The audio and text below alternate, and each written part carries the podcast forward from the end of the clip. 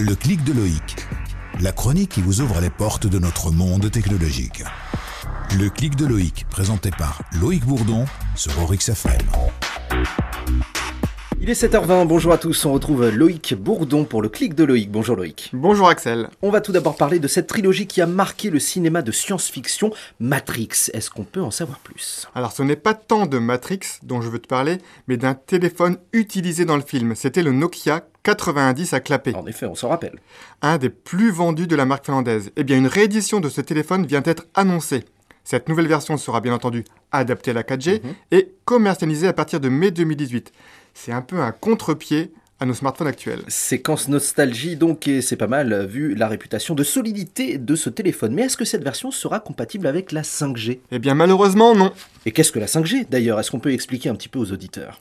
Oui, elle est actuellement en cours de test et devrait nous apporter plusieurs avantages. Lesquels?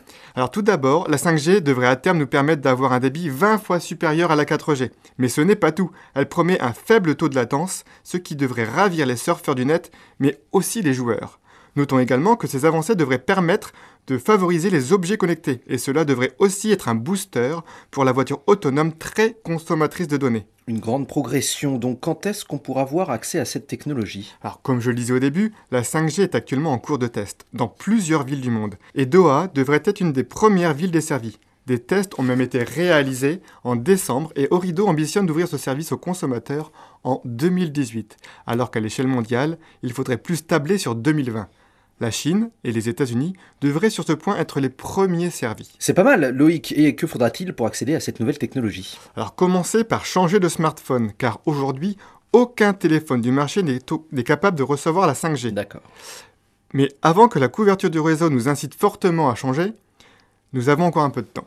Wait and see. Donc toute autre chose, j'ai entendu qu'il y avait du buzz du côté d'un nouveau réseau social, ça s'appelle Vero. Est-ce que tu peux nous en dire plus? Alors oui, tout à fait. Alors ce n'est pas un nouveau réseau social puisqu'il existe depuis 2015. D'accord. Ce réseau permet de poster des photos, des vidéos, mais aussi des musiques et poster des commentaires. C'est d'ailleurs à mon sens un réseau tout à fait classique sans réelle nouveauté. Oui, pas de vraiment de révolution. Alors pourquoi tout ce buzz? Eh bien, il semble que l'application, donc créée en 2015, avait vraiment du mal à décoller.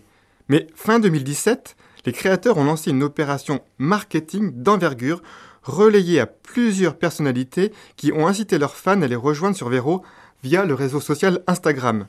C'est donc un peu cocasse.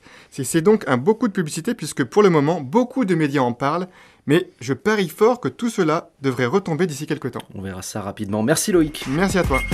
Le clic de Loïc. La chronique qui vous ouvre les portes de notre monde technologique.